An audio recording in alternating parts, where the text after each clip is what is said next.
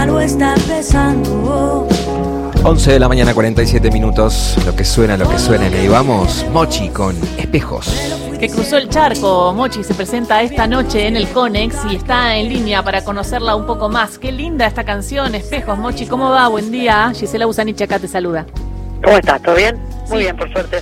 ¿Estás contenta de estar en Argentina? Mi pronombre es él, antes que nada. Ay, sí. ¿Estás contento en estar en Argentina? Sí, me pone muy feliz estar acá. Eh, como siempre, me- me- es, un, es un país que casi que siento mío. Eh, me dice lo del pronombre porque me equivoqué y disculpas porque eh, Mochi es eh, un varón trans, ¿no? Eh, y estás y, y estás haciendo música desde cuando, Mochi. Eh, estoy haciendo música desde que tengo memoria, en realidad. Públicamente, eh, desde los 13, 14 años. Y que me dedico a esto y toco sin parar eh, hace unos 6 años, más o menos. ¿Te salvó la música? Eh, ¿qué, qué sentís cuando te conectás con eso y, y qué, y qué pones en, en tus discos? ¿Con qué uno se va a encontrar hoy cuando vaya al Conex? Eh, lo que va a pasar en vivo siempre es un misterio para mí también, porque generalmente está muy sujeto a la improvisación y a lo que vaya pasando con la gente. Pero voy a estar tocando canciones de mis tres discos y principalmente mi último disco, 1990, que es un disco bastante autobiográfico. eh, y, y eso, un repaso general, por algunas canciones inéditas también. Y por, por, por todo mi, mi recorrido. Es un show con banda, con una banda bastante grande, tenemos cuerdas. Eh, nada, es y- banda. y en el disco también colabora Susy Shock. Sí, está Susi, está Juli Lazo, Mara Monamú, El Plan de la Mariposa.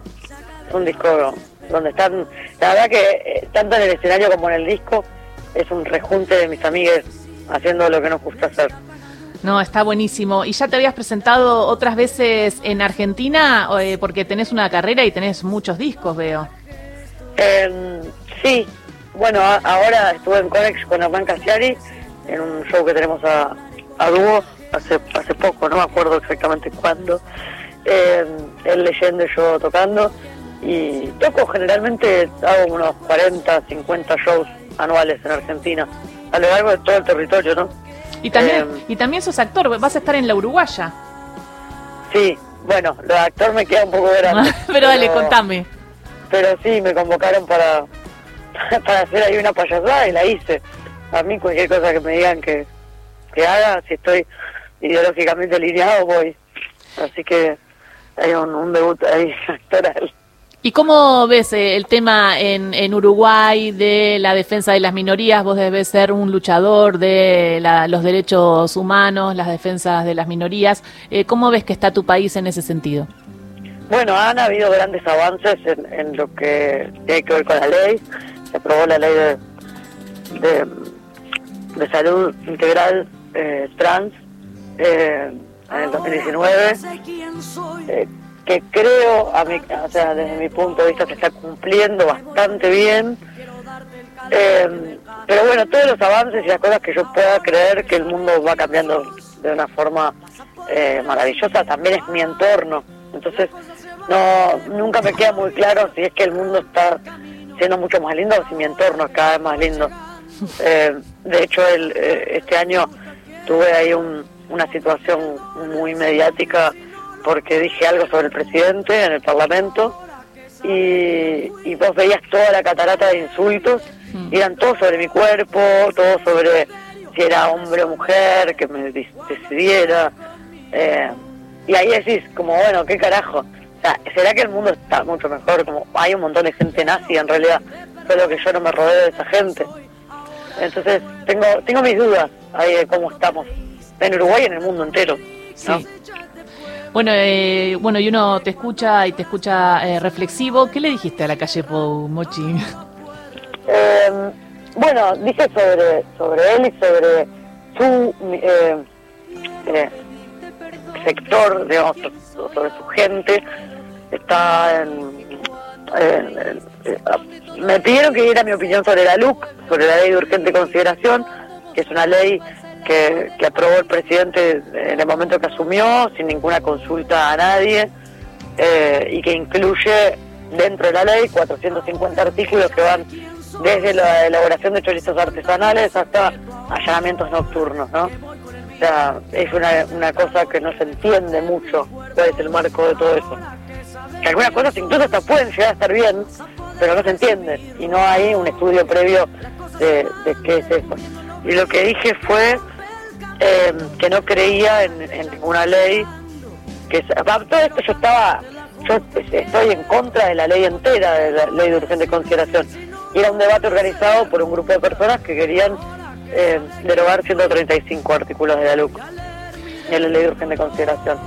Y Eh, y yo les dije, no sé si les va a servir mi opinión. Y bueno, les dije, les dije, les dije, y me dijeron, dale igual. Y había diputados y yo, digamos. y dije que no creía en ninguna ley que saliera directamente de la Taona al Poder Ejecutivo eh, sin una consulta y un estudio previo. La Taona es el barrio privado donde vivió el presidente toda su vida. Ah, bien, ahí entendí. Ah, bueno, eh, sí, eh, directa y frontal y bueno, como, como tenés que ser en un mundo eh, eh, tan difícil como el que recién hablábamos, en donde se abren eh, derechos cada vez más, pero a veces eh, el discurso del odio está muy presente, más en, en redes sociales, y mientras te escucho, escucho tu letra que dice ahora que sé quién soy. ¿no? Y es tan importante para todos y todas y todos saber quién uno es, ¿no? Sí, ni que hablar, ni que hablar. Y ser Sí, coherente y no traicionarse a uno mismo. Sí, en mi caso, eh, nada, la verdad es que siempre he sido yo y eso me caracteriza. Cada vez que hay un micrófono o hay alguna eh, situación así donde me piden que opine de cosas, yo generalmente digo como, no soy nadie por opinar. Ese día también me dijeron, no, referente trans, referente de no sé qué. Y lo primero que dije, pues yo no estoy acá como referente de nadie, no represento a nadie. O sea, la única persona acá que representa a alguien es el senador diputado, el senador el presidente, igual a mí no me representa. Eh, pero un poco es eso. Yo tengo claro quién soy y, y como dice la canción, mañana capaz que soy otra cosa y está todo bien con eso. Como la única certeza es que soy una construcción propia y que, y que hago mi vida y, y no le rindo cuentas a nadie porque no le hago daño a nadie. O Por lo Mochi. menos busco no, no hacerlo. Mochi, vos como decís, sos una construcción propia y empezaste tu carrera de una manera muy autogestiva. Al principio no tenías guitarras y te las prestaban y tocabas en casas como primera, ¿no? E- Era la primera entrada que tenías, era eso, tocar en casas. Después hiciste recitales, como decís, haces más de 40 recitales en Argentina y llegaste a tocar como telonero de Paul McCartney, pero te le paraste. Casi, casi que, que no tocas. Contanos. Eh, sí, fue, fue muy raro porque a mí cuando me llamaron, eh, eso, yo no tenía guitarra, imagínate, eh, vivía en, una- en un contexto eh, donde no... ¿Cómo me iban a llamar a mí para abrir un- una gira de McCartney? Rarísimo. Entonces cuando me llamaron no, no les creí, pensé que me estaban haciendo una joda. Y, mm, y dije que no, mi primera reacción fue decir, como no, ni en pedo. También te ofrecieron muy poca plata. también porque pensaba que era joda. Claro, pero cuando me ofrecieron poca plata, mucha gente piensa que me ofrecieron poca plata y yo dije que no. En realidad me ofrecieron poca plata, que igual para mí era mucha, pero yo dije que no porque pensaba que era joda. Ah, Y entonces, Y me ofrecieron más plata. ah te- bien. ¿y te presentaste? Y sí, Claro. terminé tocando. Sí, sí, sí. ¿Y lo conociste a Paul? No, no. no. Ay, tampoco lo viste de tampoco lo, lo intenté, como que en mi cabeza eh, fue todo muy rápido, eh, fue todo como eso, como una locura para mí. Y cuando eh, llegué a estar en, en ese momento, eh, que de hecho me dijeron, ¿querés que lo busquemos? ¿Querés que encontremos la forma para que lo conozcas?